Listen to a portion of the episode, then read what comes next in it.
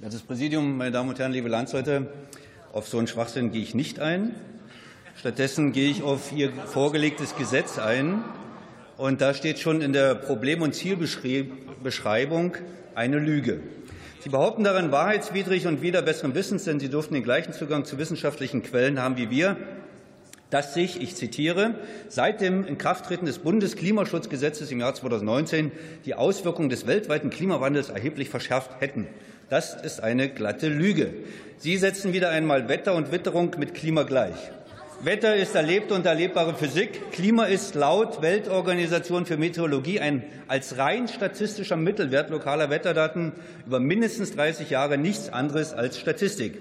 Es ist der Versuch, aus Wetterdaten eine Trendaussage zu gewinnen, die es gestattet, möglichst viele über, viel über die so betrachteten Klimazonen zu lernen. Und diese Trendaussagen gibt es, und zwar für alle Klimaphänomene beispielsweise für Dürren, für Tropenstürme, für Regenfälle, die Überflutungen und Überschwemmungen auslösen können und, und, und. Und keiner, ich wiederhole, kein einziger dieser Trends und nur diese sind für die Aussage über das Klima relevant, zeigen einen Anstieg über klimarelevante Zeiten. Nicht ein einziger.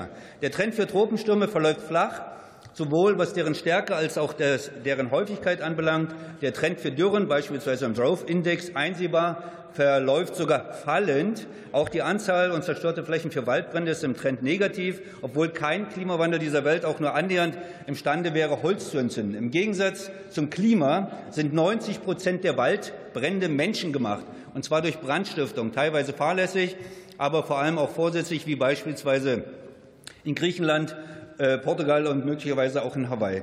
Weiter geht es mit vermeintlich höheren Todesopfern. Laut den Daten von International Disaster Database ist die Zahl der Todesopfer aufgrund von klimarelevanten Katastrophen von durchschnittlich 450.000 pro Jahr um das Jahr 1920 auf nunmehr 25.000 pro Jahr zurückgegangen, um über 95 Prozent zurückgegangen.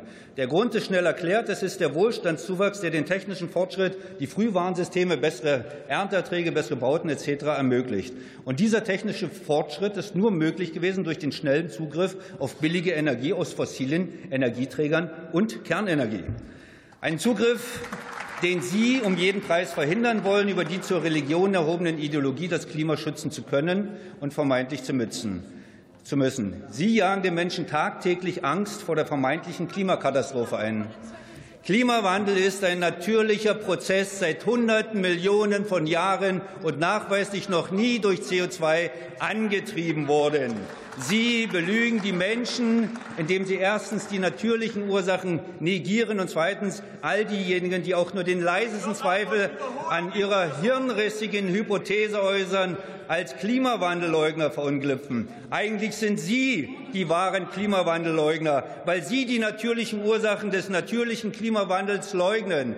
Sie leugnen, dass die Sonnenaktivität, der Orbit der Erde um die Sonne, die Ausrichtung der Erdachse, Bewölkungsgrad, Meeresströmung, kosmische Strahlung und viele andere Phänomene die Hauptursachen für Klimaschwankungen sind.